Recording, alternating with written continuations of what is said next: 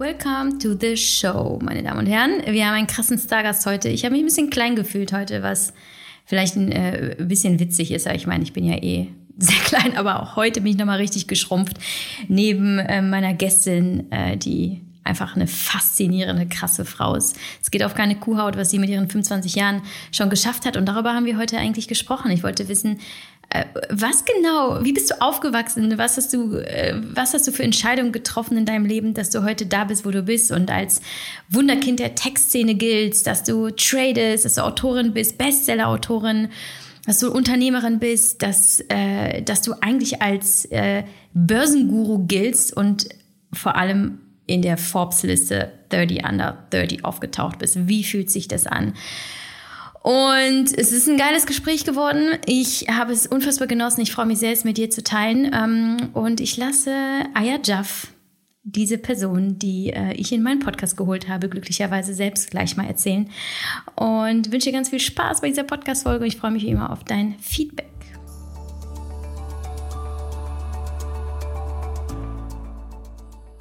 Sponsor dieser Folge ist Athletic Greens und wir machen das heute mal ganz anders.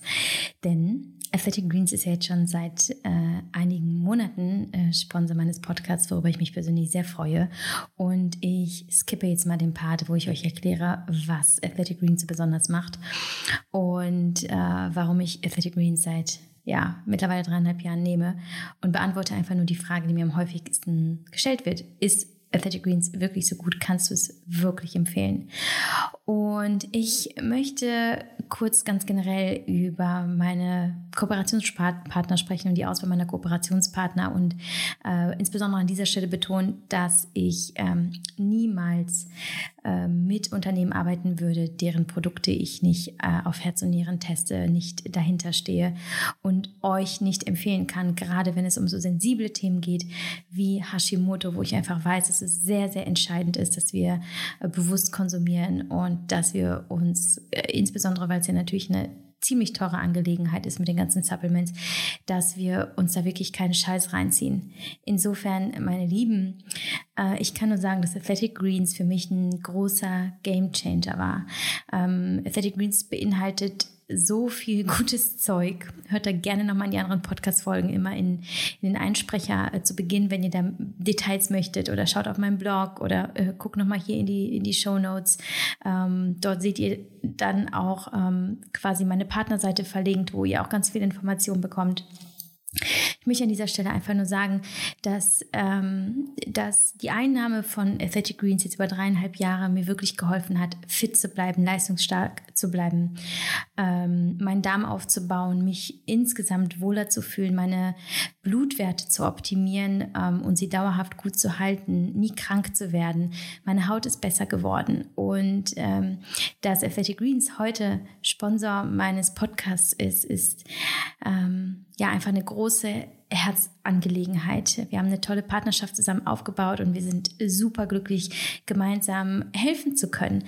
Und äh, wir freuen uns auch, dass wir euch ein besonderes Angebot machen können. Ähm, und das findet ihr, wenn ihr auf athleticgreens.com geht, slash mamamoves. Und dort äh, erwartet dich nämlich ein ziemlich cooles Paket, das du bekommst, wenn du ein ähm, Abo abschließt sodass du die Athletic Greens ganz bequem jeden Monat nach Hause bekommst. Ähm, und in diesem Paket enthalten ist äh, Vitamin D3 und zwar fürs ganze Jahr. Übrigens auch, ähm, wenn du mich fragst, mit das wichtigste Supplements, äh, Supplement, vor allem wenn du Hashimoto hast, hoch antientzündlich. Ähm, außerdem enthalten sind fünf Travel Packs, äh, super praktisch, wenn man eben auf Reisen ist. Ich nehme Athletic Greens nämlich auch auf Reisen ein, einfach morgens in, in Wasser verrührt. am besten noch eine Stunde vor dem ersten Kaffee und vor dem Frühstück. Enthalten ist außerdem ein Shaker und eine schicke Keramikdose. Um das Angebot wahrzunehmen, gehst du einfach auf athleticgreens.com slash mamamoves oder klickst den Link in den Show Notes unter dieser Folge. Ja, das lief jetzt gerade ein bisschen anders, aber es war mir so wichtig, das jetzt mal zu sagen. Ähm, und ich hoffe, das hat dich auch irgendwie ein bisschen ähm, abgeholt und dir ein gutes Gefühl gegeben. Ne? Denn schließlich es handelt sich um eine, äh, eine Menge Geld und ich ähm, habe ganz, ganz lange habe ich äh, eben selber investiert, weil ich so überzeugt war und heute gebe ich das Wissen an euch weiter. Und äh, ja, darauf bin ich sehr stolz und darüber freue ich mich sehr. Und äh, ja, lass mir doch gerne mal ein Feedback da, schreib mir, wie deine Erfahrungen sind mit Athletic Greens. Ähm, ich empfehle das auch ganz, ganz viel im Freundes- und Familienkreis. Ähm, die meisten meiner Freunde und Verwandten nehmen das mittlerweile und es ist so schön zu sehen, wie positiv die Erfahrungen sind. So, okay, genug gequatscht. Jetzt äh, wollen wir mal hören, was Aya zu sagen hat. Äh, übrigens auch spannend, Aya hat auch Hashimoto, was ich äh, gar nicht wusste. Und äh, sie hat da auch einiges zu, zu sagen ähm, und uns ein bisschen auf ihre Reise mitzunehmen. Also ganz viel Spaß.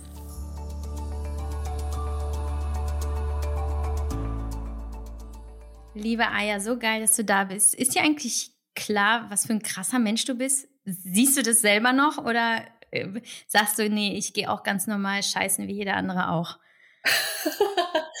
Liebe Javi, ich freue mich auch, dass ich hier dabei sein kann. Und ähm, tatsächlich fällt mir das nicht so auf. Ähm, aber ich nehme das als Kompliment auf, dass ich den Eindruck schinde. Aber ich bin wirklich, ich würde sagen, wie jeder andere auch, habe meine Projekte und ähm, ich habe das Glück, dass viele Leute einfach darüber berichten, was ich so mache.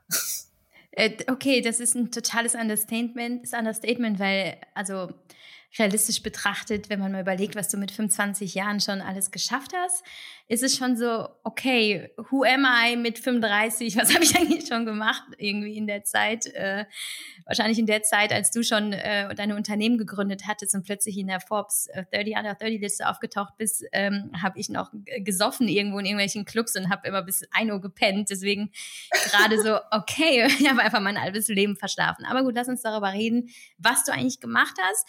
Aber erst interessiert mich, Wann bist du heute aufgestanden? Stehst du so um fünf auf, um all das zu schaffen, was du machst? Oder bist du eher so die Genießerin?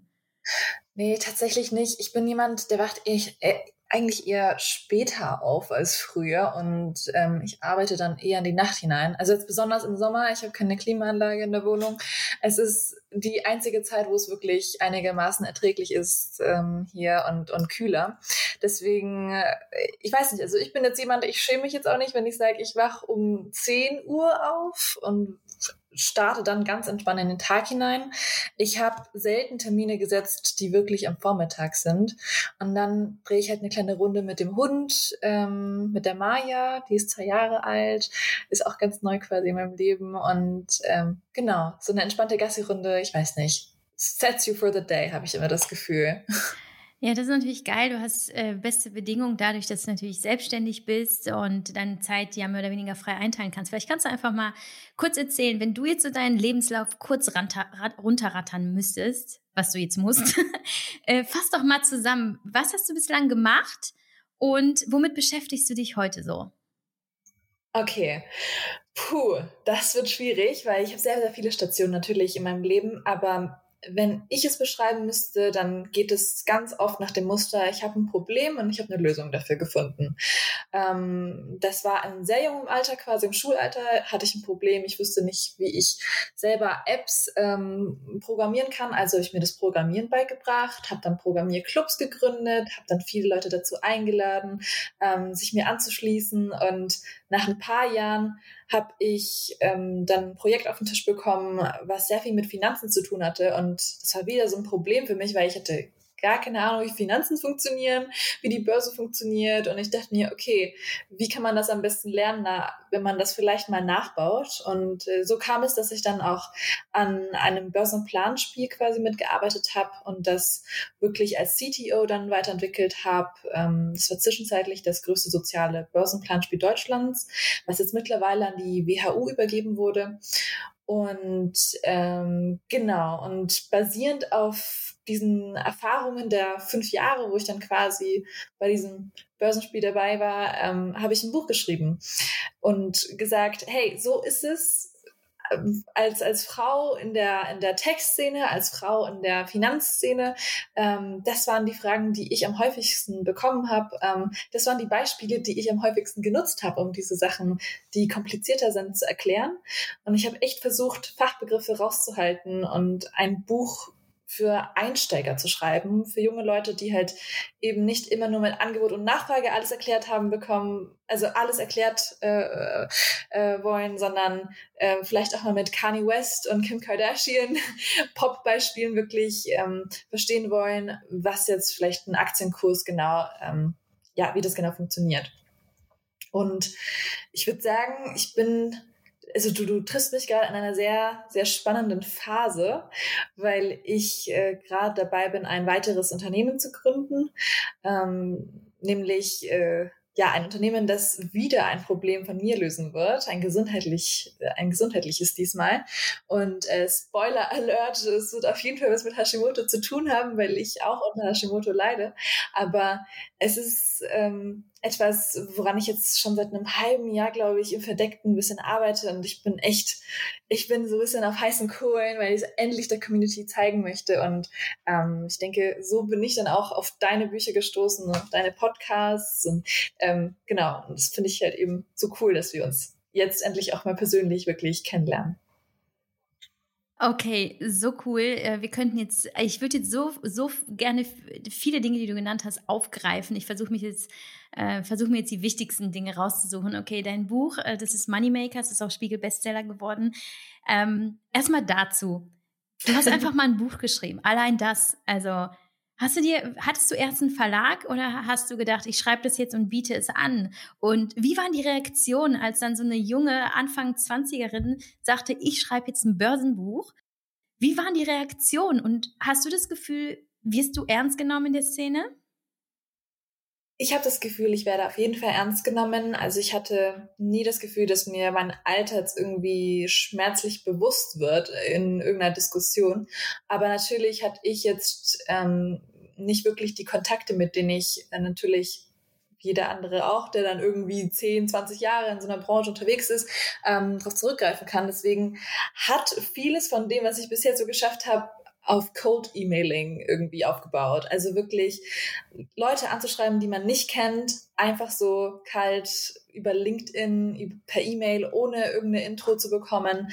Ähm, so habe ich die meisten Dinge gewuppt, eben auch diese, diese Verlagssache ähm, geschafft. Ich habe sie einfach angesprochen. Ich so, hey, ich bin 19 oder nee, nee, warte, warte, wie alt war ich? Hey, ich bin wahrscheinlich irgendwie 21, 20 und ich habe die Idee, ähm, ein Buch zu schreiben mit euch über ähm, dieses Thema. Und ich finde, es ist äh, super wichtig. Ich habe so einen ganzen Pitch vorbereitet. Es war super professionell.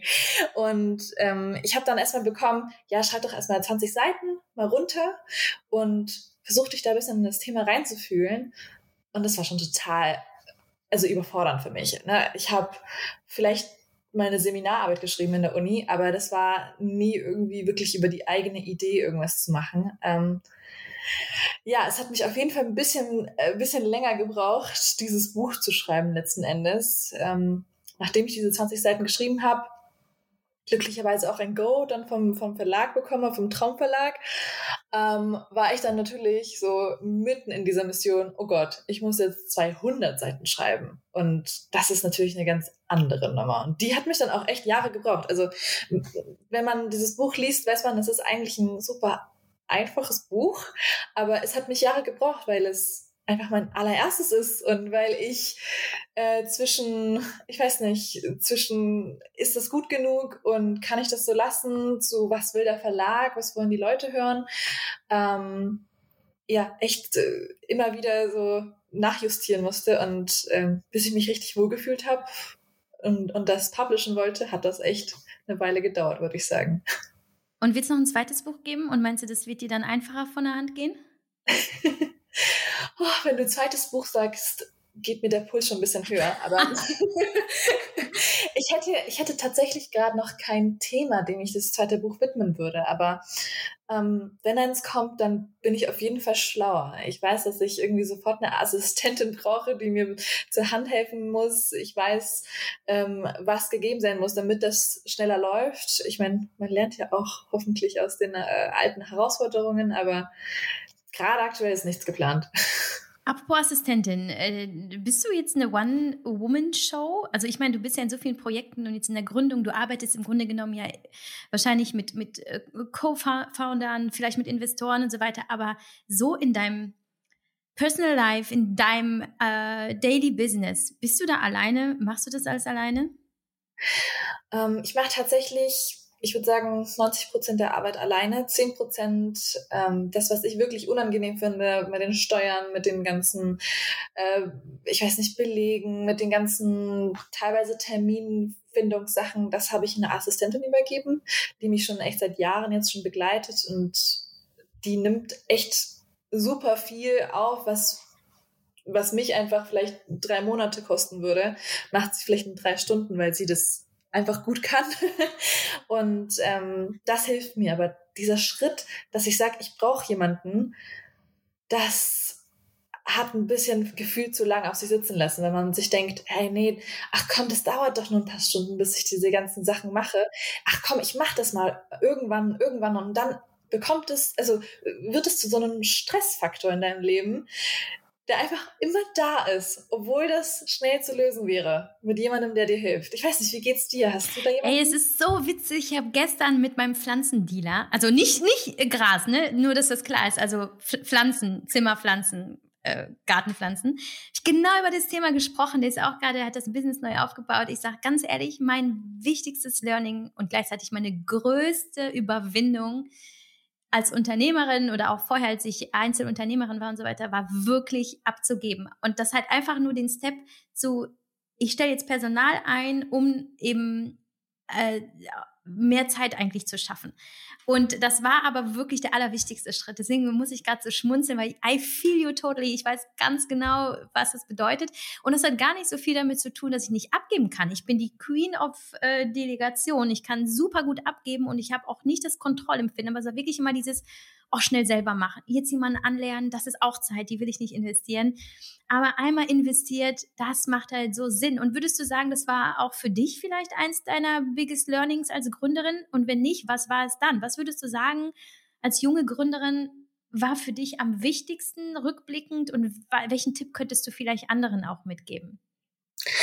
Das ist eine gute Frage. Wenn du mich wirklich heute fragst, in dieser Phase, in der ich stecke, dann ist es, dass man sich Leute suchen soll, die mit einem an etwas arbeiten, weil im, in meinem Job kann es sehr schnell ähm, lonely werden, sage ich mal. Ich meine, wenn man ein Buch schreibt, ist man ähm, erstmal in einem Zimmer eingeschlossen, an einem Schreibtisch, muss es runterschreiben. Wenn man, ähm, wie ich jetzt auch Keynotes vorbereiten muss, also Vorträge für einzelne Firmen, ähm, dann muss man das auch erstmal auf eigene Faust machen. Und wenn man immer jemanden ein bisschen an der Seite hat, der einen begleitet, der einen immer wieder auf Sachen hinweist, mit dem man auch mal lachen kann auf der Reise, dann macht das schon viel, viel aus. Und für mich stand jetzt zum Beispiel auch fest bei einem neuen Projekt, äh, also bei diesem Startup, was ich gerade eben auch aufziehe, dass ich das nicht alleine machen möchte. Ich möchte das eigentlich mit einem Team gemeinsam schaffen, weil mich das, also für mich ist es das Wichtigste, dass ich in den Raum komme und das Gefühl habe, da sind Leute mit mir im selben Boot. Ich kann das gemeinsam machen, weil so schöpfe ich Energie. Ich weiß nicht, wie es dir geht, aber ähm, es ist auf jeden Fall diese Delegation, aber es ist auch dieses, ich habe Menschen, die mit mir nachdenken, die mich quasi auch, die mir Feedback geben auf dem Weg. Und das macht mir Spaß und das gibt mir Energie. Ja, das klingt aber ganz nach Aufhebung der Hierarchie, ne? Also gerade so der Unternehmens, der klassischen Unternehmensstrukturen, ne? So äh, CEO, Geschäftsführung, bla bla bla. Und dann unten sind dann so, so die, die, die letzten Glieder der Nahrungskette, die irgendwie irgendwie bezahlt werden, aber letztlich wahrscheinlich noch nicht mal wissen, was die Vision des Unternehmens ist. Es klingt für mich, als ob du ähm, ebenfalls sehr, sehr ähm, modern, sehr progressiv denkst und überlegst, wie kann man gemeinsam. Aber das wäre natürlich jetzt noch das, äh, das der, den Rahmen sprengen. Das ist ein super interessantes Thema, kann man vielleicht ein anderes Mal noch aufgreifen. Super interessant auch, was du gerade gesagt hast. Du baust was für die Hashimoto-Community auf. Äh, da werde ich dich in ein paar Wochen nochmal fragen, was denn da los? Ähm, und vielleicht können wir ja in ein paar Wochen, Monaten nochmal darüber sprechen, was du da für uns äh, fabrizierst. Ähm, jetzt mal einen ganz weiten Sprung nach hinten. Ähm, bist du aus einem aus, wie bist du aufgewachsen? Ich stelle mir jetzt vor, so eine Ayajaf, die mit 25 einfach so, so einen krassen Lebenslauf hingelegt hat, die muss natürlich aus einem krassen Elternhaus kommen. Ne? Ich stelle mir vor, wie deine Eltern dich mit sechs Jahren an den Schreibtisch fesseln und sagen, du lernst jetzt ähm, und du triffst keine Freunde und ähm, weil woher kommt das? Wie bist du aufgewachsen und sagst du heute, ja, meine Eltern sind mitverantwortlich äh, für ähm, meine Motivation, für meine Zielstrebigkeit, für meine Disziplin? Was ist es? Erzähl mal. Puh, okay, ich erzähl mal. Also, ähm, ich würde sagen, ich bin in einer sehr, sehr liebevollen und harmonischen Familie aufgewachsen. Also ich hatte nie irgendwie ja größere Streitereien, wo es nicht wirklich am nächsten Tag schon alles gegessen war oder wir uns irgendwie wieder eingekriegt haben. Ähm, und ich würde auch sagen, ich hatte eher drei Elternteile, weil ich hatte meine Eltern, natürlich Mama, Papa, aber auch meine Schwester. Und wir haben sechs Jahre Unterschied. Ähm, sie ist eben die ältere. Und ich hatte immer das Gefühl, sie ist auch jemand, der mich so miterzogen hat und miterzieht. Und ähm, bisschen hatte ich auch das Gefühl, dass meine Eltern ähm, gar nicht so streng waren, weil sie das Gefühl hatten, meine Schwester passt schon auf mich auf. Und ich glaube, das hat dazu geführt, dass ich einfach super viel mit ihr geteilt habe, ähm, wo ich auch von, von, von ihren Erfahrungen einfach profitieren konnte. So, ähm, sie ist mehr in die Richtung Journalistin gegangen ähm, und hat äh, sehr gerne quasi die Welt in Frage gestellt, hat mir super viel auch erklärt und wir sind einfach jetzt, ja, jeden zweiten, dritten Tag gemeinsam in die Bibliothek gegangen, auch mit der Mama gemeinsam. Und es war wirklich so eine Art, ich weiß nicht, das war fast schon ein Ritual, dass wir wirklich dahin gehen. Irgendwann habe ich dann angefangen, auch als Jugendliche in der Bibliothek zu arbeiten, weil sie dann, mich dann gefragt haben, hey, du verbringst hier jede freie Minute arbeite doch einfach gleich hier. Und ich so, okay, voll cool, das ist mein Traumjob. Ähm, und ich habe mich dann einfach quer durch die ganzen Bücher gelesen. Und am Esstisch dann später habe ich dann mit der Family über alles gesprochen. Und es ist auch heute noch so, dass jede neue Idee, die ich habe, mit der Family besprochen wird. Das ist nicht irgendwie, ah, das ist jetzt Business und das ist jetzt irgendwie das Leben, sondern ähm, ob ich eine Assistentin brauche, wird mit der Family besprochen, ob ich äh, die Reise jetzt wirklich machen muss, wie ich mit dem Stress umgehe. Ähm, das wird alles quasi im engsten Kreis besprochen, weil ich deren Feedback einfach so schätze, weil sie mich so gut kennen. Ähm, ja, ich war jetzt vielleicht nicht die typische Jugendliche, die jetzt irgendwie auch so krass rebelliert gegen die Eltern oder so, sondern ich muss echt sagen, ich hatte diese Ader nicht wirklich in mir, dass ich jetzt sage, oh, ich muss jetzt so richtig auf, ich weiß nicht, ich muss jetzt so auf richtig viele Partys oder sowas gehen. Die waren dabei, aber es war jetzt, ähm, ich war sehr fixiert, sage ich jetzt mal, auf diese ganzen Wirtschaftsthemen, die mich dann echt irgendwann mit 16, 17 gecatcht haben, weil ich habe dann die Forbes gelesen und die Fortune und ich weiß nicht, wenn man diese Dinge liest, dann hat man genau dieses Gefühl, was du am Anfang des Podcasts beschrieben hast, so, oh Gott, diese Menschen haben so viel geschafft, was mache ich denn hier eigentlich? Und ähm, vielleicht haben andere Leute irgendwie eher Britney Spears angehimmelt oder Tokyo Hotel, äh, keine Ahnung was, aber ich hatte dann und das ist auch ähm, kritikwürdig, aber ich hatte dann Larry Page irgendwie oder Bill Gates als Poster hängen und ich dachte so, ah, wow, so will ich werden. Das sind die tollsten Personen überhaupt. Und ähm, ja, also da muss ich heute schmunzeln, wenn ich drüber nachdenke. Ich schäme mich auch, aber ich sage das ganz ehrlich, weil als ja als junge Person ist man halt eben total dem ausgesetzt, dass man auch einfach jeden Tag konsumiert. Und das hat mich echt so eingenommen. Und ich war dann irgendwie die ganze Zeit in diesem, was mache ich jetzt als nächstes? Wie kann ich die Umwelt verbessern? Wie kann ich jetzt dieses Projekt am Laufen bringen? Welcher meiner Freunde könnte mir helfen? Haben die alle Spaß dabei? Wie kann ich noch mehr Spaß dabei haben? Wie kriege ich Geld dafür? Ähm, ja, das, äh, also so bin ich aufgewachsen. Ich war ständig zwischen Bewerbungen, ähm, Freunde quasi, mit, mit Freunden quasi gemeinsam Dinge aufbauen ähm, und ja, diesen ganzen amerikanischen Entrepreneur Lifestyle, der da auch vorgelebt wurde in den ganzen Magazinen und YouTube-Videos und Podcasts. Ja, aber weißt du, was ich krass finde? Ich meine, sowieso mit 16 so zu denken ist schon krass. Aber was mich daran so fasziniert ist, du was intrinsisch motiviert. Also wie, also das finde ich so spannend. Wo kommt es her, dass du von innen heraus diese Motivation gefunden hast. Es klingt ja gar nicht so, als ob deine Eltern dich da reingedrückt haben, weil wenn du darüber sprichst, man merkt wirklich, äh, ich sehe dich ja auch, äh, während du redest, wie du so richtig abdriftest, so in, in, deine Vergangenheit und wie du dich begeistert hast für die Themen und für, für die Literatur, die du gelesen hast und wie du überlegt hast, schon unternehmerisch, wie kannst du das? Und das merkt man schon. Da frage ich mich, ähm, zum Beispiel, sind deine Eltern Unternehmer? Haben sie dir das schon äh, vorgelebt? War, war Wirtschaft, war Geld, war Unternehmertum immer ein, ein Thema am Esstisch? Oder woher kommt das? Und gab es vielleicht wirklich so ein ähm, einschneidendes Erlebnis, ein Buch, ähm, ein Film, irgendwas, was du gesehen hast, wo du sagst, okay, das ist mein Weg? Ähm, also meine Eltern haben mir dieses Unternehmerische ähm, nicht vorgelebt, aber sie haben mir andere Dinge weitergegeben. Also das Thema Sicherheit und Geld war auf jeden Fall immer ein Thema. Nicht, weil wir jetzt unbedingt zu wenig davon hätten, aber einfach, weil alles, was wir im Leben machen wollten, damit abgewogen werden musste. So, ist es das jetzt wert? Ähm, so ein Auslandssemester ist nicht einfach zu machen, weil dafür braucht man Geld. Oder ich weiß nicht, ähm, das äh, brauche ich jetzt ein Auto, das wird mich jetzt auch auf jeden Fall was kosten.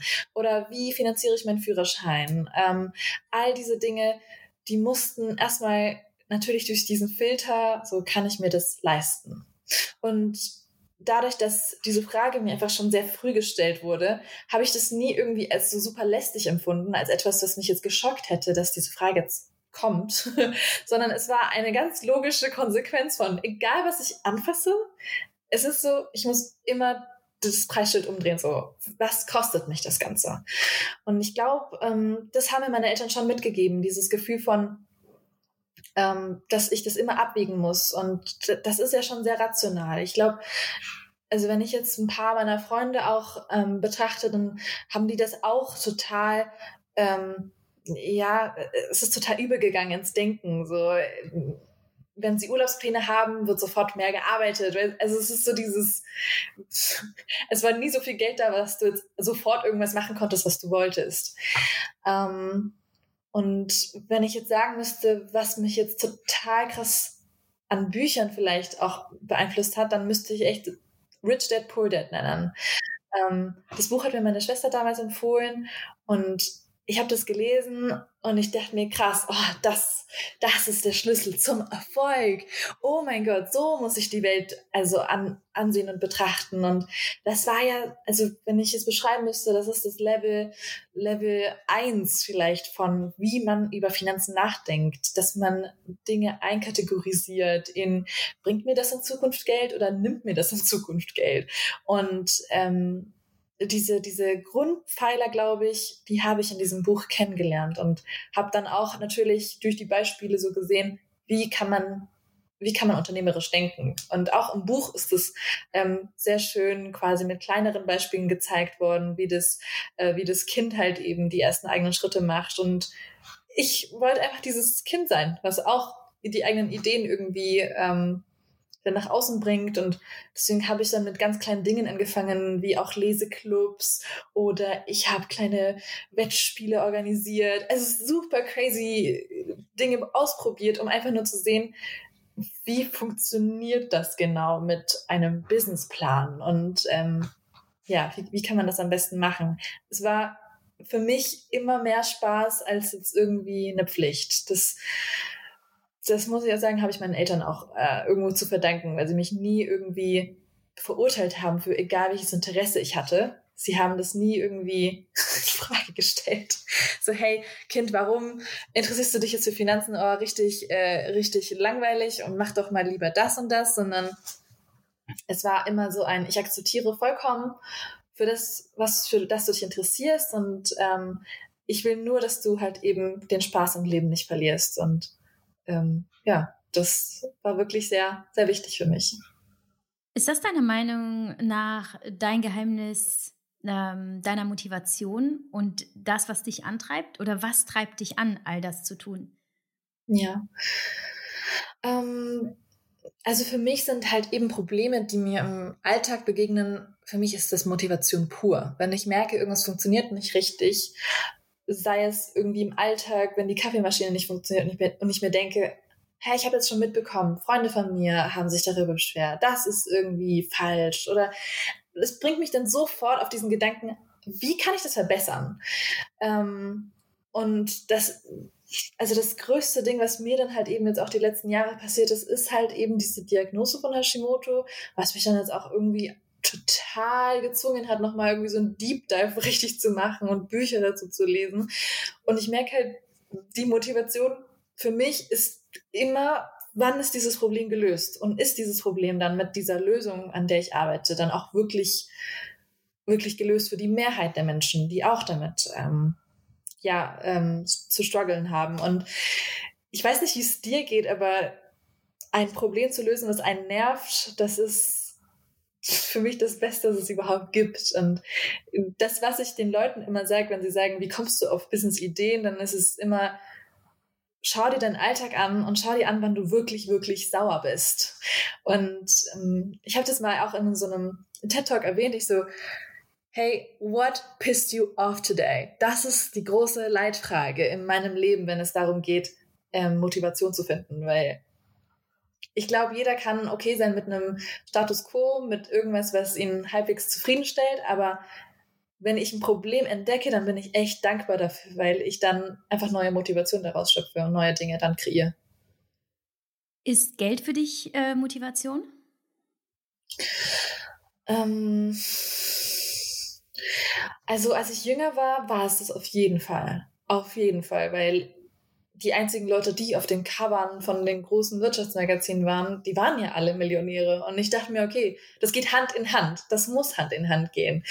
Das heißt, etwas, was ich verfolge, das muss zwingendermaßen auch äh, mich irgendwann zum Millionär machen. Mittlerweile bin ich da echt sehr anders. Also auch mit diesem, mit diesem Mantra, was es jetzt in der Startup-Szene immer mehr gibt, dieses, ich baue jetzt nicht irgendwie so ein Unternehmen auf, was jetzt eine Million Bewertung haben muss, sondern ich baue ein Unternehmen auf, was nachhaltig wächst und langsam wächst und vielleicht der Geschwindigkeit entsprechend dann halt eben auch ja, Umsatz macht. Ähm, das ist noch relativ neu und für mich dann eben auch etwas, was ich für mich entdeckt habe. So, es muss nicht immer schnell gehen und man muss nicht unbedingt reich werden mit dem, was man macht, sondern es muss vor allem einfach noch die, ja, es, es muss eine Rechtfertigung haben für mich. Wenn ich, wenn ich schnell wachsen möchte, muss es einen Grund haben. Ähm, und wenn ich langsam wachsen möchte, dann ist es anscheinend gut genug, dass das Problem gelöst ist mit dem, was ich eingesetzt habe. Ja. Viele sagen ja, und ich interessiere mich total dafür, was du darüber denkst, ist, dass wenn man tut, was man liebt, dass man davon eh gut leben kann und dass man vielleicht sogar davon reich wird. Siehst du das auch so? Ja, ich, ich würde echt sagen, gerade bin ich in so einem Moment in meinem Leben, wo ich sage, ich bin, ich fühle mich super gesegnet. Oh Gott, das klingt sehr, sehr komisch. Aber ich fühle mich einfach super glücklich da, wo ich bin, weil ich an einem Ort leben kann, der in der Nähe meiner Eltern ist, weil ich da super viel Liebe und Geborgenheit habe und ähm, die Menschen, die mich bei diesen Projekten auch begleiten, dass die Menschen sind, die auch von Grund auf so positiv sind. Wenn ich sie treffe, habe ich das Gefühl, wir können gemeinsam positiv denken.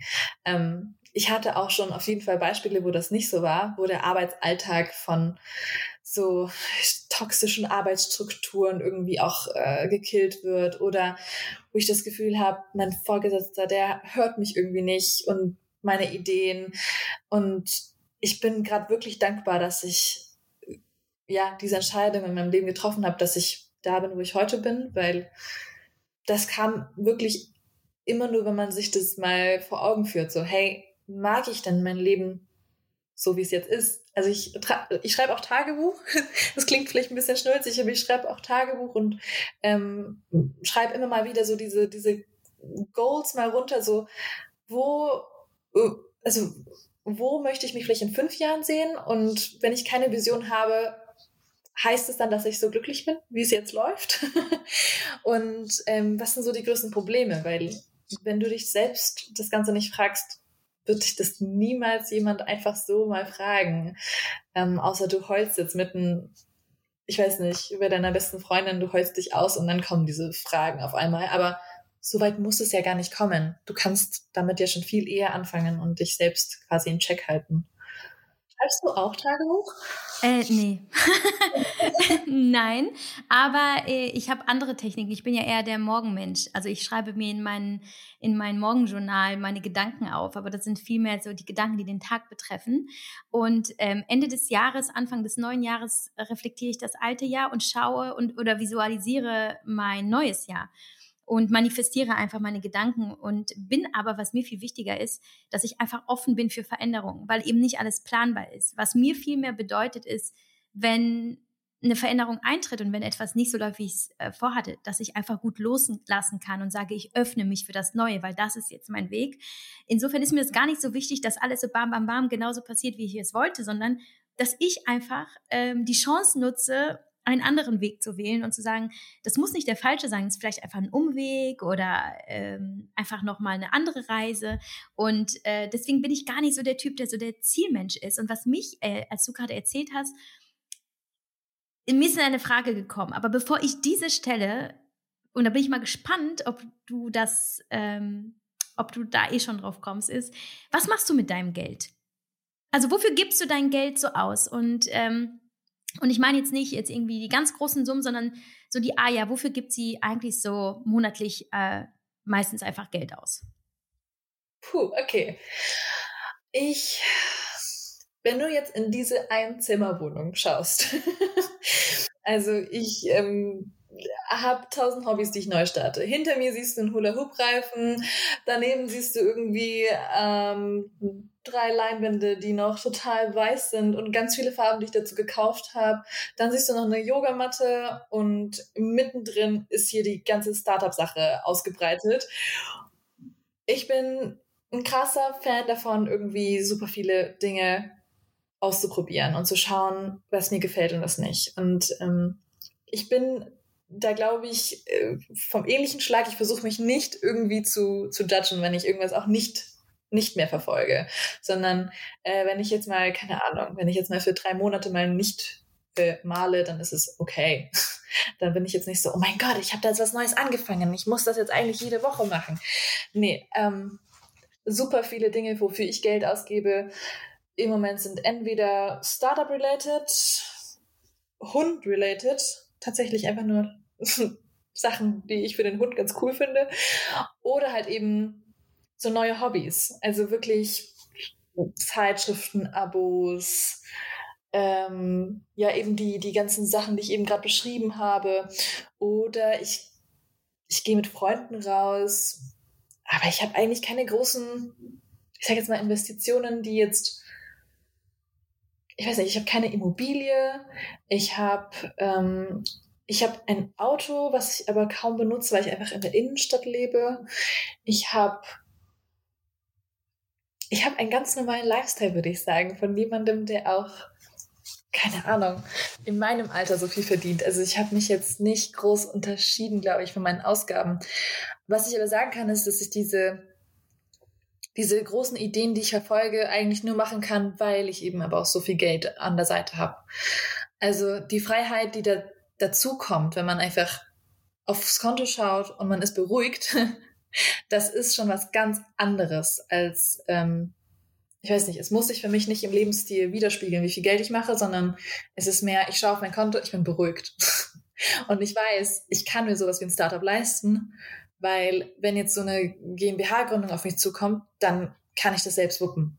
Oder wenn ich ähm, keinen Investor finden sollte, dann kann ich das auch zwangsweise für eine Weile lang am, am Leben erhalten. Ähm, das ist das, was für mich Freiheit ausmacht. Es ist nicht der Lebensstil. Der ist, glaube ich, ganz okay, ganz bescheiden, aber es ist einfach die Freiheit, die man sich nehmen kann, groß zu denken. Und ich glaube, das macht den großen Unterschied. Mich hat jetzt gewundert, du hast gar nicht die Börse genannt. Hast du gar keine, also es würde mich doch wundern, wenn du gar keine Aktien, keine Fonds, keine ETFs hältst. Wahrscheinlich schon, das hast du jetzt wahrscheinlich so, ah ja, natürlich, das mache ich schon seitdem ich 15 bin, habe ich ganz vergessen. Aber ich nehme an, da bist du doch mit deinem Geld auch noch ein bisschen unterwegs, oder?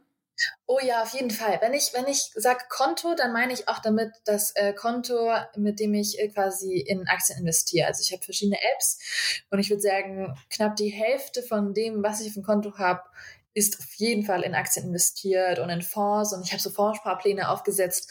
Deswegen ist das gar nicht so ein aktives Ding in meinem Kopf, wo ich sage, ich muss aktiv traden, sondern es läuft einfach, weil ich diesen ETF-Sparplan habe oder ähm, weil ich mir bestimmte Wecker gesetzt habe, die mich irgendwie aufwachen, aufwecken, wenn irgendwie ein Kurs äh, gerade komplett den Bach runtergeht oder sogar irgendwie besser läuft als gedacht.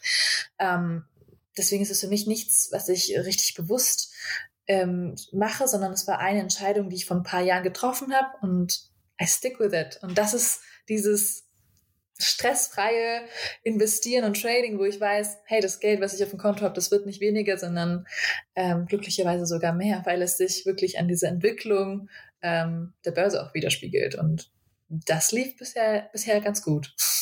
Äh, ja, ich finde, du bist ja jetzt das Beispiel dafür, dass Wissen ja auch die Angst nimmt. Ich glaube, viele haben eben Angst vor dem äh, Step, irgendwie zu investieren in Aktien und so weiter oder ETFs, überhaupt da irgendwas zu machen weil sie halt einfach nicht wissen, was sie tun. Aber du sagst selber, du hast dich damit auseinandergesetzt und du hast dich dafür entschieden und du bleibst dabei, weil du einfach das Wissen hast und weißt, was du tust. Ähm, was mir da jetzt aber noch ähm, so ein bisschen im Kopf rumschwebt, und das ist die Frage, die, die mir vorhin in den Sinn kam, ist, wie stehst du zu Humankapital? Also du hast jetzt erzählt, du besprichst jetzt alles mit deinen Eltern, ja? Das klingt so ein bisschen, als hättest du da deine Personal Life Coaches äh, am Esstisch zu Hause und deine Business Coaches eigentlich auch. Aber investierst du eben in, in Weiterbildung, in Coaches, in, ähm, in irgendwelche Online-Kurse zur Spiritualität? Also was tust du für, für die Aya, die Wissen sammelt? Ja. Ähm, vielleicht an diesem Punkt, ich habe auf jeden Fall schon mal in Therapie investiert, weil ich das super wichtig finde, dass man einfach mal abcheckt, ob alles okay ist. Also ich habe zum Beispiel eine Erfahrung in meinem Leben gemacht, wo ich wirklich nicht wusste, wie ich damit umgehen soll. Also es hat mich auch total aus, aus der Bahn geworfen ähm, und dafür habe ich eine Therapie gebraucht, um das einfach mal durchzusprechen und zu verdauen. Und ähm, ich würde sagen, vieles, was mir widerfährt, bespreche ich mit meiner Schwester das ist jetzt, glaube ich, aber auch nicht so eine krass normale Schwesternbeziehung, sondern wir sind wirklich sehr eng und wir telefonieren fast jeden Tag und das manchmal auch stundenlang so, weil wir einfach, weil ich das Gefühl habe, sie weiß am besten, wie, also so auf die, auf die Red Flags zu achten, wenn ich mal nicht irgendwie ich selbst bin, dass sie mich darauf aufmerksam macht. Ähm, ansonsten, wenn ich merke, dass ich überhaupt keine Motivation mehr habe im Leben, generell, wenn ich merke, ich bin total aus dem Loop, dann, ja, dann kaufe ich echt Bücher und eben auch so Kurse. Also ich habe zum Beispiel ein, ein Abo bei Masterclass äh, gemacht, ähm, weil ich mir denke, Masterclass, das ist ganz cool, das kann ich mal nebenbei machen. Das ist quasi so eine Seite, wo du äh, so Kurse zu ganz verschiedenen Themen äh, machen kannst und wo du dann halt eben auch so eine kleine Mappe dazu bekommst, deine kleine Hausaufgabe vielleicht auch noch machen kannst, wenn du, wenn du Lust hast, paar Fragen beantwortest. Und das ist für mich so dieses stressfreie, ich mach mal einfach einen Kurs zu einem Thema, der mich irgendwie vielleicht wieder, ähm, ja, wieder, wieder ja, wieder motiviert, irgendwie anders zu denken. Ähm, was mache ich noch? Also diese, diese Abos für, für Bücher eben Audible, Blinkist. Oh Gott, ich habe noch eins, wo ich ganz viele Zeitschriften noch einfach abonniere. Ähm, genau, was mache ich noch für, für die eigene Sache? Das ist eine gute Frage. Meditierst du? Ja. Ah ja, ich meditiere auch. Zwar nicht so regelmäßig, wie ich es mir wünschen würde. Ich bin jetzt nicht jemand, der jetzt jeden Morgen aufwacht und zehn Minuten meditiert. Ich würde es gerne, aber dafür bin ich mir viel zu sehr. Oh Gott, nee, das ist. ich bin am Morgen so verpeilt und so unmotiviert, irgendwas zu machen, dass ich erstmal warte, bis mein System startet. Aber ansonsten habe ich die App Headspace. Wenn, wenn ich meditiere, dann nehme ich die her und höre mal irgendwie ein bisschen rein. Ähm, ich versuche mich gerade irgendwie dazu zu motivieren, sehr gesund zu essen. Also ich habe dieses ähm, dieses Hashimoto-Kochbuch von euch bestellt und ich habe da schon ein paar Gerichte gemacht. Genau, das ist ganz cool. Da habe ich jetzt auch meiner Mama ein bisschen welche geschickt und ähm, das ist jetzt auch für unser Son Sonntagsbrunch äh, gedacht. Ähm, aber es fällt mir echt schwer. Ich weiß nicht, wenn ich ähm, merke, dass ich unmotiviert bin für eine Zeit oder sehr gestresst, dann ist das Letzte, an was ich denke, eigentlich gutes Essen. Weil ich das immer noch in meinem Kopf damit verbinde, es nimmt sehr viel Zeit, es ist sehr stressig, da jetzt was zuzubereiten. Aber ich glaube, so langsam komme ich so in diese Gewohnheit rein. Okay, heute hat Gemüse gefehlt. Wie wäre es denn mit Gemüse? Weil ich einfach merke, wie gut es mir tut, wenn ich mich gut ernähre. Ähm, aber es ist etwas, das tracke ich halt eben noch nicht so richtig. Und ähm, ich glaube, wenn man da mal reinkommt und mal festhält, wie Essen und das Lebensgefühl miteinander zusammenhängen, dann würde man schon mehr dafür machen. Und ich, und das ist der Punkt, an dem ich mich gerade befinde. Ich bin gerade dabei zu tracken, welche, welches Essen mir gut tut, welches Essen auch machbar ist in schnell und easy. Genau. Ja. Aber äh, ist es auch okay, wenn die wenn die Aya auch mal gewisse Dinge nicht beherrscht? Also akzeptierst du das für dich, dass es einfach Dinge gibt, die einfach keinen Platz mehr haben in deinem Leben oder versuchst du wirklich für alles eine Lösung zu finden und da auch doch die Kontrolle zu haben über äh, Erfolg, Misserfolg, äh, was weiß ich. So ein bisschen perfektionistisch bist du da, glaube ich, schon, ne? ähm, ich glaube, im Startup-Bereich bin ich perfektionistisch, aber in jedem anderen Bereich nehme ich mir die Zeit, dass ich da wirklich Fehler mache. Also wenn du dir jetzt dieses Bild neben mir anschaust, was ich gemalt habe, dieses, diese Person, die ich da gezeichnet habe, schaut aus wie eine entstellte Person. und jede, jede, jede Person, die hier reinkommt, sagt, wieso hast du dieses schreckliche Bild aufgehängt? Aber ich denke mir so, nein, ich will das feiern, dass ich da was Neues gestartet habe und dass ich habe da selbst ein bisschen Angst vor, aber egal, ich werde das so lange drin äh, äh, draufhängen lassen, weil ich mir denke, ey, oh mein Gott, ich war so stolz, dass ich dieses Bild fertiggestellt habe und ähm, ich weiß nicht, wenn du wahrscheinlich die paar Gerichte, die ich kann, ähm, auch isst, wirst du dir denken, es hätte besser sein können. Aber auch da versuche ich mir ein bisschen mehr zu vergeben. Ähm, aber wie gesagt, das kann auch damit zusammenhängen, dass ich überhaupt keine Lust habe dann. Ähm, mein naja gut, und dein Tag hat auch nur 24 Stunden, ne? Also äh, und da auch, ne? In mir hat sich jetzt so ein Bild von dir gebildet, ähm, von einer Frau, die halt einfach, wenn du alles, also was du als aufgezählt hast, was du machst, äh, da frage ich mich, wo ist denn Platz für Partys, Shopping? Ähm, machst du sowas wie, wie Sport, Beauty Day? Äh, ist, machst du das, was normale Menschen, ich meine das auch wirklich liebevoll, was andere auch machen? Oder bist du so der, wirklich so der typische Tech-Nerd, der so, weißt du, Tiefkühlpizza dann bis spät in die Nacht mit Kopfhörern am, am Rechner und so, ich brauche die Offline-Welt gar nicht, ich bin hier zu Hause. Erzähl mal, wie sieht sowas in der Realität dann aus bei dir? Ich, ich bin so dankbar, dass du diese Frage stellst, weil ich glaube, das größte Missverständnis, was die Leute haben, wenn sie mich dann kennenlernen und ich von den Projekten erzähle, ist so dieses, ähm, du musst ja ganz viel arbeiten, wenn du sowas machst.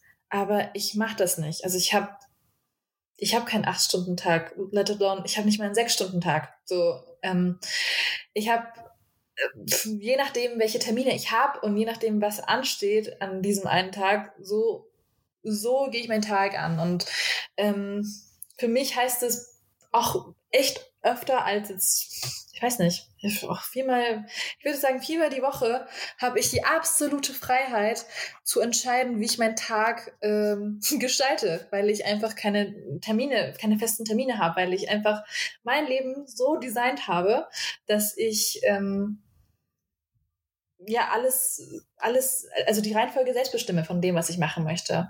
Wann möchte ich anfangen zu kochen? Wann möchte ich Gassi gehen? Ähm, wann möchte ich shoppen gehen mit Freunden? Ähm, das mache ich auch sehr oft, wenn auch, also wenn es auch jetzt zur Corona-Zeit vor allem online passiert ist, dass wir dann so die Tabs oder so teilen und dann zusammen mal schauen.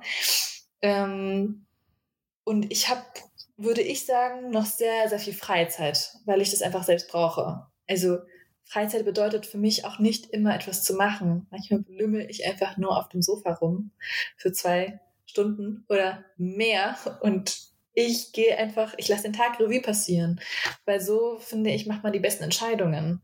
Und wenn ich, also ich habe ich hab gemerkt, dass ich das brauche, vor allem zu der Diagnosezeit ähm, mit Hashimoto.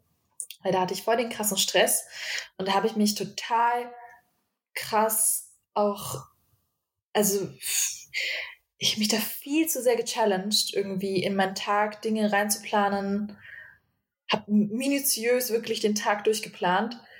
Und das hat mir überhaupt nicht gut getan. Also ich habe echt gesehen, wie mich das kaputt macht. Und ähm, seitdem bin ich jetzt echt so der, der, also der Terminkalender ist eigentlich nur noch für Termine bestimmt. Ich versuche so wenig Termine wie möglich irgendwie hintereinander auszumachen, sodass ich irgendwie nicht gestresst bin. Und ähm, ich nehme mir die freie Zeit und ich erkläre es auch meinen Co-Foundern so, hey, so bis hier und nicht weiter. Ich sag meinen Freunden, ich kann vielleicht nicht jede Woche, jedes Wochenende irgendwie Party machen, weil mich das einfach auch zu sehr stresst, Party zu machen und zu sehr stresst, zu viele Leute auf einmal zu treffen.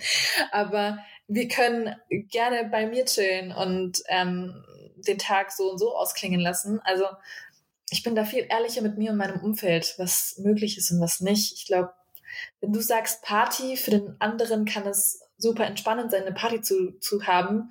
Für mich ist es einfach Social Anxiety, weil ich weiß, ich habe schon in jungen Jahren total Probleme gehabt, in einer großen Gruppe zu sein mit vielen Menschen für eine lange Zeit. Es war einfach so, wow, es nimmt mir sehr viel Energie einfach, ähm, als dass es mir welche schenkt. Ähm, und deswegen bin ich eher jemand im kleinen Kreis für einen Abend, wenn ich es mal brauche, dass ich dann halt auf meine Art abschalte. Und das ist, glaube ich, so die Ehrlichkeit, die ich mir von meinen Freunden wünschen würde, dass sie mir sagen, hey, gerade gerade nicht, aber vielleicht nächste Woche dann mehr. Vielleicht brauche ich mehr Me-Time als es Friends-Time.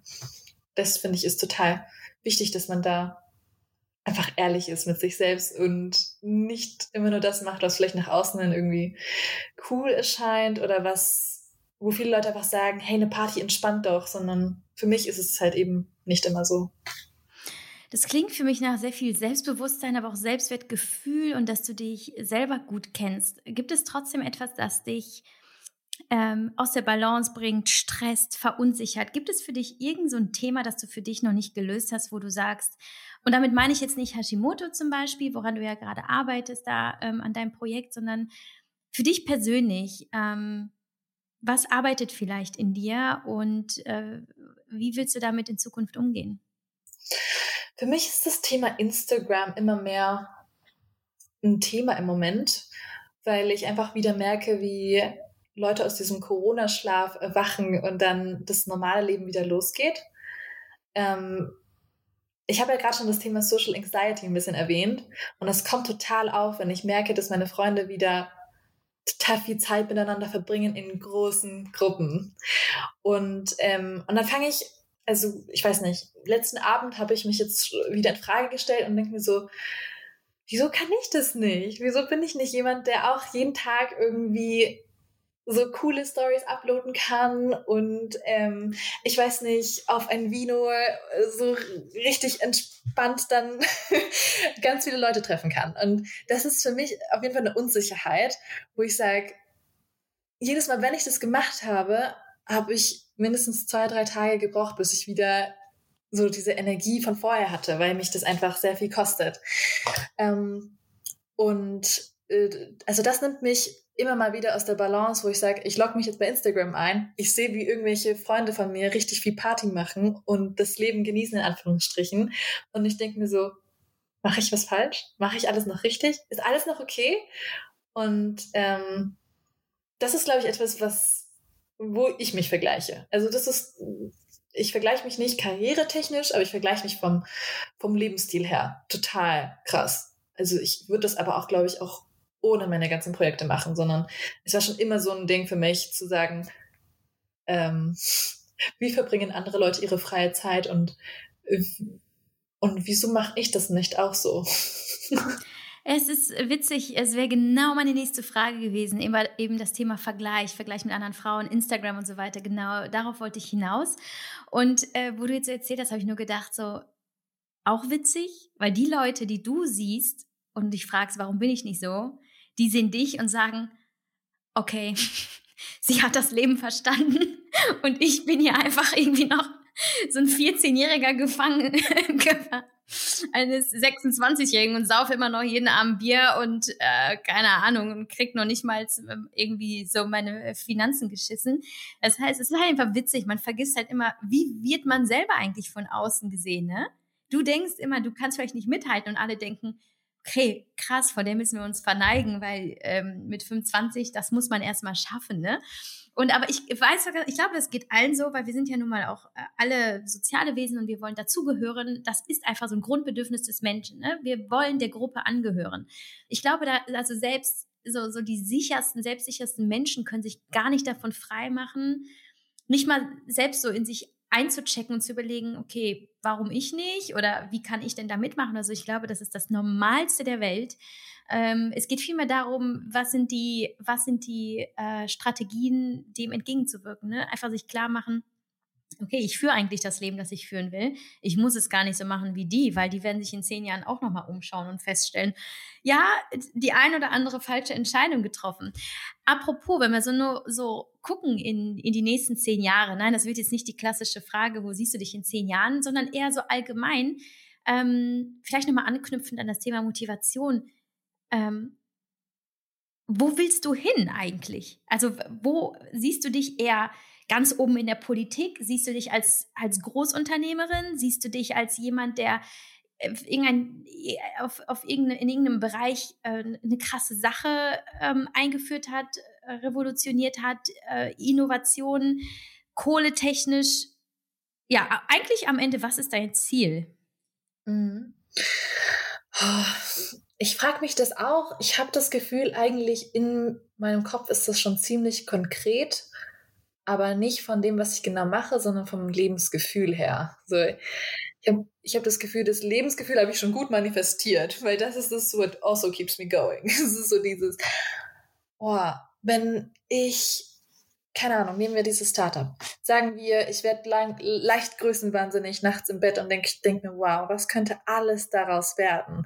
Dann ist gefühlt jeder einzelne Part, bei dem ich rauskomme, in, nach den zehn Minuten so, das, was ich in zehn Jahren machen könnte. Ähm, und jedes einzelne Gefühl hat eigentlich immer damit zu tun, ach krass, ich habe eine ganze Organisation gegründet, die sich ähm, diesem Thema verschreibt und ich kann ähm, mit Stolz irgendwie darauf zurückblicken. Ich habe ähm, meinen Eltern geholfen, dass sie quasi, dass sie sich nie wieder irgendwie Sorgen machen müssen. Ich habe ähm, Menschen geholfen, irgendwas in ihrem Leben zum Positiven zu verändern.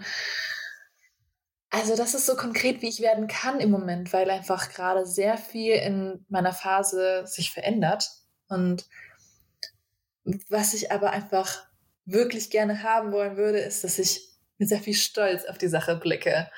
Und das kann ich, glaube ich, nur, wenn ich jetzt,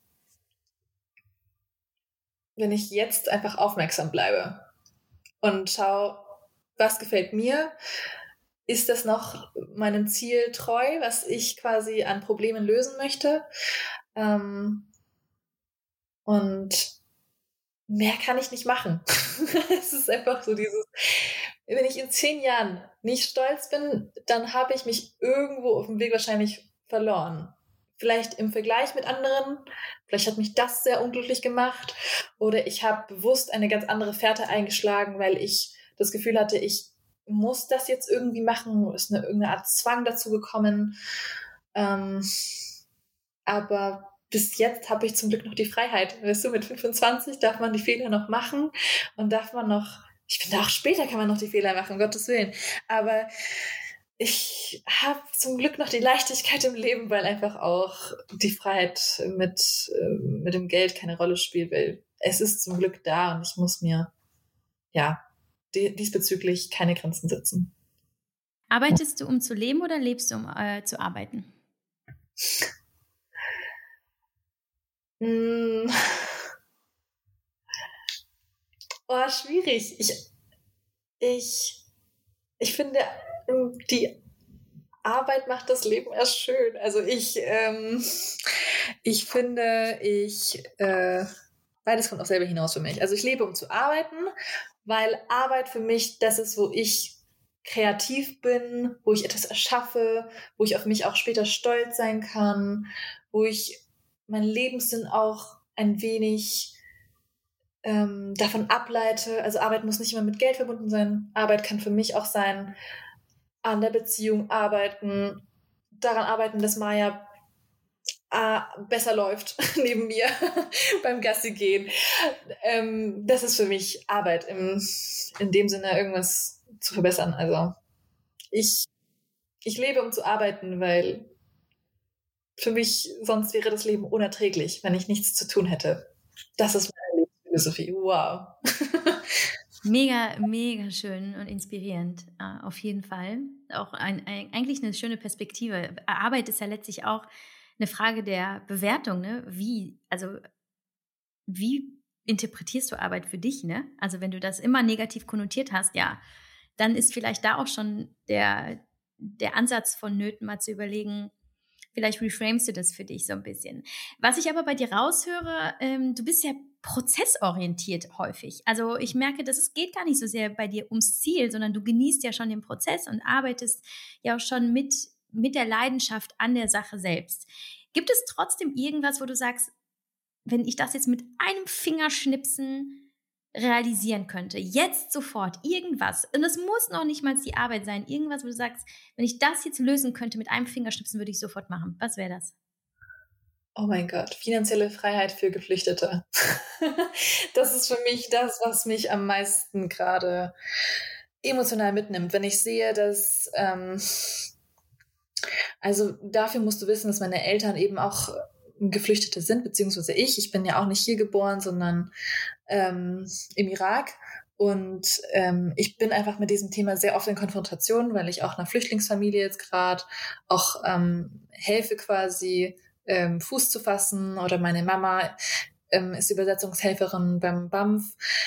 Da höre ich dann so viele Geschichten und das, was ich mir, glaube ich, am meisten wünschen würde, ist, dass meine Eltern, also inklusive, ähm, und aber auch diese ganzen Leute, die von diesen ganzen Problemen berichten, die sie haben, dass sie viel mehr Hilfe bekommen. Also ich rede nicht davon, dass sie Millionäre sein müssen, sondern dass sie diese finanzielle Freiheit haben, um zu sagen, vielleicht wo sie genau leben, ähm, mit wem sie da leben und was sie am Tag essen und konsumieren dürfen. So, das ist für mich etwas ich sehe, wie das einfach die Menschen einschränkt und wie es auch ja einfach mich mitnimmt äh, in meinem emotionalen Dasein. Also ich habe, ich weiß nicht, wie es dir geht, aber wenn ich mein Leben anschaue und ich habe es gerade beschrieben, also es ist eine einzelne Wohnung, für die ich sehr dankbar bin, aber es ist jetzt nicht etwas, wo viele Leute sagen, oh, die lebt jetzt über ihre Verhältnisse, sondern ich habe ein schlechtes Gewissen einfach, egal was ich konsumiere, weil ich einfach in diesem Vergleich auch ständig bin. So, ist das jetzt okay, dass ich so viel Geld habe, versus wenn eine ganze Großfamilie so leidet? Muss ich jetzt eigentlich super viel spenden? Wie viel davon muss ich jetzt spenden? Was ist akzeptiert? Ähm, wie viel meiner Zeit muss ich in Freiwilligenarbeit ähm, reinbringen? Wie nah darf mir das gehen? Oder wie nah sollte es mir gehen, teilweise auch die Frage, so muss ich zu Tränen gerührt sein wenn, von den Schicksalsgeschichten? Ähm, ist es schon zu nah, wenn ich irgendwie jeden Tag über diese Probleme der Familie nachdenke? Das sind für mich Fragen, die ich mir stelle, die einfach mit dem Gewissen was zu tun haben und deswegen würde ich mir das, das am meisten wünschen. Oh, das wäre jetzt auch ein super spannendes Thema mit dir auch über ähm, ja die die finanzielle Ungerechtigkeit auf der Welt zu sprechen. Ne? Man sagt ja irgendwie die acht reichsten Menschen, also haben so viel Geld wie, äh, was weiß ich, der Rest der Bevölkerung und so. Das ist einfach der Wahnsinn, wenn man sich das mal vorstellt. Und als jemand, du, äh, ich sehe dich so ein bisschen als eben diese symbolische Figur zwischen den Welten. Ne? Du kennst die eine Welt, aber du bist reingewachsen auch in die andere Welt. Also äh, das zu verbinden, wäre natürlich für dich auch eine mega schöne Aufgabe, zu gucken, was kannst du für dich vielleicht tun, ähm, um diese Welten zu vereinen und vielleicht auch eben daran zu arbeiten, das aufzulösen, diese Ungleichheit der, ja, zwischen Armut und Reichtum. Das ist ja eine krasse Kluft, aber ähm, ich bin mir sicher, du wirst sowieso in den nächsten Jahren noch krasse Dinge irgendwie auf die Beine stellen. Ich weiß gar nicht, wie oft ich krass gesagt habe, ich in diesem Interview. Ich denke mir so langsam, ich müsste mir mal so einen Spaß machen, alles mal durchzuzählen. Und dann denke ich, okay, jetzt fühle ich mich wieder jung. Krass, sagt man wahrscheinlich in, in den Kreisen, also Kreisen, in den äh, in dem äh, jungen Alter gar nicht mehr. Jetzt sagst du wahrscheinlich so, okay, was sagt man jetzt akkurat? Nein, und krass ist schon okay. Krass. krass, okay. Ich hätte jetzt eigentlich noch ein Thema. Vielleicht magst du mir nur ein Statement dazu geben, weil mir das persönlich so sehr am Herzen liegt. Aber ich will da jetzt auch nicht den Rahmen sprengen. Nur, mh, weil ich natürlich ähm, sofort die Assoziation sehe von dir eben in all deinen Rollen, die du äh, da lebst. Ähm, die Assoziation mit ähm, ja mit der Frau, die in dieser krass männerdominierten Welt sich behauptet.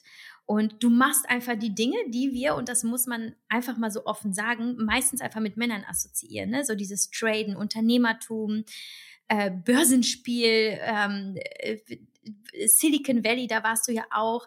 Du hast ein Stipendium bekommen an der Uni, hast dich als einzige Frau beworben und so weiter. Wo ich mir denke, du bist genau dahin gegangen, wo die meisten Frauen gar nicht hingehen. Und wie siehst du das für dich persönlich? Wie fühlst du dich als Frau in dieser immer noch sehr männerdominierten Welt? Und was hat dich nie davon abgehalten, letztlich es trotzdem zu tun? Ne? So, so auch ein bisschen das Stichwort jetzt hier Female Empowerment. Äh, was, was kannst du uns da äh, mitgeben? Für uns Frauen vor allem. Oh, ich glaube, persönlich kann ich mitgeben, dass jedes Mal, wenn jemand gesagt hat, ich bin größenwahnsinnig, dass es meistens nicht gestimmt hat, sondern ich habe mindestens genauso groß geträumt wie der Mann.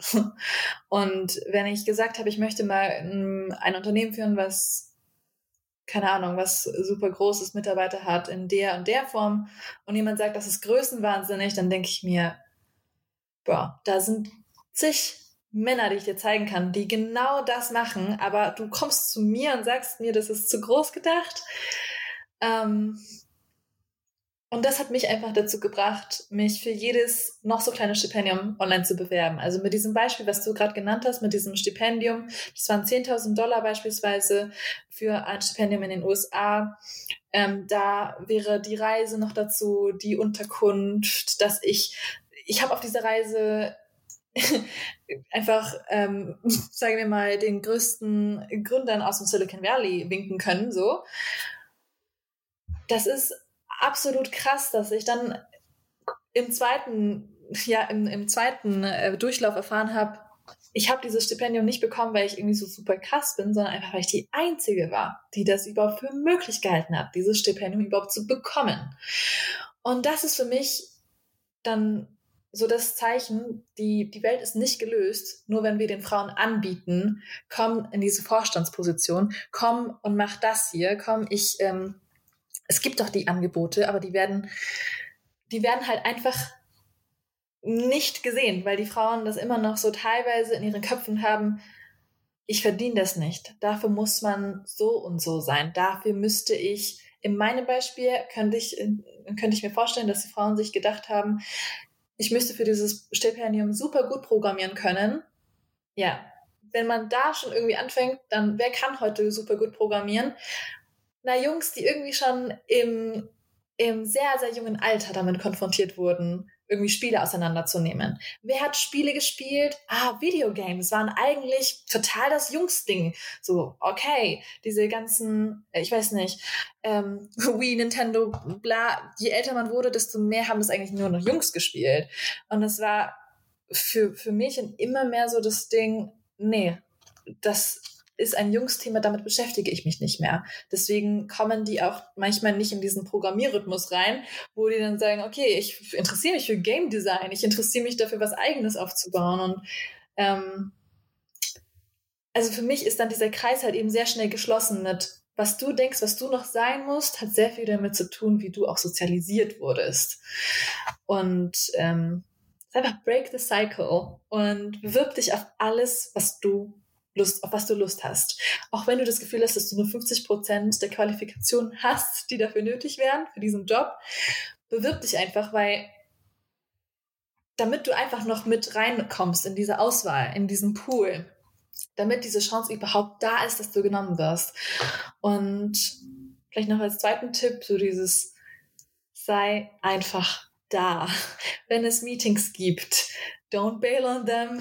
Geh hin, auch wenn du nicht weißt, ob du gebraucht wirst oder nicht. Setz dich mit an den Tisch. Ähm, gib deine Meinung ab, auch wenn du nicht gefragt wirst. Manchmal tut das krasse Wunder, weil die Leute dann sehen, ah, so denkst du also. Dir könnte ich vielleicht noch mehr anvertrauen. Ähm, das ist für mich etwas, wo ich persönlich weiß, das ist meine Wenigkeit, die ich dazu beitragen kann, irgendwie, dass mehr Frauen in die Position kommen, die sie eigentlich verdienen. Weil wenn wir nur so weitermachen mit, ja, ich denke nicht, dass ich dafür geeignet bin, dann kommen wir nicht weit, sondern wir müssen uns Dinge zutrauen, für die wir einfach auch noch nicht gewachsen sind, weil wir an der Challenge erst wachsen werden. Und das ist vollkommen okay, weil jeder Mann hat das auch so gemacht bisher. Das klingt für mich so, als seien die Frauen das Problem, nicht die Männer. Ähm, absolut nicht. Ich meinte ja schon mit der Sozialisierung, dass viele Dinge einfach nicht an die Frauen weitergegeben werden.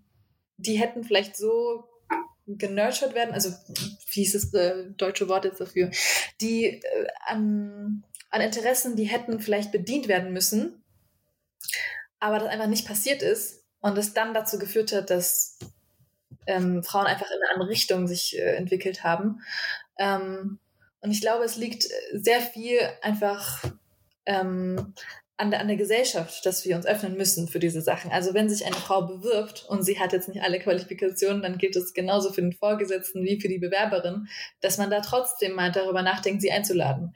Oder dass man halt eben ähm, schon im Kindesalter, das supporte ich zum Beispiel total, dass man halt eben ganz klar sagt, ich gendere und jeder Beruf, alles, was sich jungen Menschen irgendwie zeige, ist ganz klar nach Frau und Mann aufgeteilt, weil jeder da einen Platz hat. Du kannst programmieren als Mann oder Frau, so. Ähm, du kannst, äh, ich weiß nicht, äh, Gründer oder Gründerin sein. Das ist ich finde es super wichtig, dass man das einfach immer wieder betont, weil für mich, ich merke, für mich war das auch echt wichtig, dass es zum Beispiel so ein Girls Day gab. Der Girls Day, da wurde mir zum einen bewusst, was so typisch Mann ist vom Beruf her, aber da wurde mir auch bewusst, ähm, wie viele Unternehmen es da eigentlich gibt, die eigentlich Frauen auch wirklich wollen und brauchen. Und ich mich eigentlich nur melden brauche, dann kriege ich diese kostenlosen Diversity-Tickets, dann kriege ich diese Option, mit dem Mentor zu sprechen, dann kriege ich diese Chance, mal irgendwie diese Position auszuprobieren. Also ich glaube, es muss von beiden Seiten kommen, aber diese Denke, die man hat, die wurde sozialisiert und das ist ein Gesellschaftsproblem und ähm, der Quick Fix, der nicht irgendwie jetzt auf lange Sicht vielleicht funktionieren wird, aber oder nicht der einzige, das einzige Werkzeug wird, was man braucht. Aber der Quick Fix für mich ist, zumindest diese toxischen Glaubenssätze mal in Frage zu stellen. Warum denke ich, dass ich nicht dafür gemacht bin? Ja, vielleicht weil ich nur Männer sehe. Warum denke ich, dass ich für diese Rolle irgendwie nicht das habe, was ich brauche? Ja, weil mir das nie nahegelegt wurde, dass ich das überhaupt machen muss irgendwie an Fähigkeiten irgendwie aufbauen muss oder dass mir das überhaupt nicht zugetraut wurde vielleicht und ich nie gefragt wurde, ob ich das machen will für das Projekt oder für das Unternehmen etc. Genau. Ich hoffe, da sieht man, dass ich das nicht auf die Frau abwälze, sondern dass es eher so ein practical Life Advice ist, wie man zumindest jetzt was machen kann und nicht immer auf die Politik warten muss, bis eine Quote eingeführt wird oder bis ähm, ja, mehr Stipendien angeboten werden und so weiter und so fort. Absolut, ein total weiser Gedanke, weise Gedanken, die du hier geteilt hast. Meine Frage war auch nur provokativ gemeint, um zu hören, was du dazu sagst. Ähm, ich äh, ich finde es unfassbar ähm, wertvoll, was du mit uns geteilt hast, weil du hast halt eben nicht nur ähm, die, die großen Meilensteine vorzuweisen, deine Auszeichnungen, ähm, sondern halt auch wirklich das Wissen und die Gedanken, die unsere Zukunft gestalten können. Und ich äh, kann nur hoffen, dass ganz, ganz viele auch anfangen, so zu denken wie du und vor allem Frauen tatsächlich, weil ich glaube, das ist halt einfach auch nochmal ein neues Asset. Ne? So die Weiblichkeit in der Wirtschaft ist halt einfach, birgt halt einfach meiner Meinung nach sehr, sehr viele Chancen, ähm, da einfach auch wieder eine, eine andere Atmosphäre, Mentalität, ähm, aber auch wirklich äh, neue Maßstäbe irgendwie ähm, äh, anzusetzen. Und ich, es war eine riesen Freude, mit dir zu reden. Ich könnte stundenlang mit dir reden und äh, vor allem wird es mir große Freude bereiten, zu beobachten, was du so machst die nächsten Jahre. Und äh, wenn du irgendwann so das große Vorbild meiner Kinder bist, werde ich sagen, ja, mit der Aya habe ich damals schon mal persönlich geredet. und äh, ich finde es einfach so großartig. Halt uns auf dem Laufenden bitte mit deinen Projekten. Ähm, lass uns demnächst gerne nochmal sprechen. Ich äh, danke dir auf jeden Fall jetzt sehr für deine Zeit und dass du sie äh, mir und uns gewidmet hast. Und ähm, ja, äh, Dankeschön. kühl dich ab. Viele Fragen auf jeden Fall dabei. Hat mich sehr zum Denken angeregt, auch jetzt nochmal. Und ähm, bin gespannt, ob da auch Feedback von der Community dann kommt. Ähm, ich bin auch belehrbar. Wenn ich was grob Falsches gesagt habe, ähm, bin ich auch sehr gerne für Feedback offen. Ja, gerne Feedback, freue ich mich auch immer drüber. Ähm, aber vor allem ist es so, dass wir wahrscheinlich jetzt alle erstmal über vieles nachdenken müssen, das sacken lassen müssen, was du gesagt hast. Ähm, extrem lehrreich. Also danke, liebe Aya, und äh, wir sehen uns bald. Genau, bis bald. Ciao.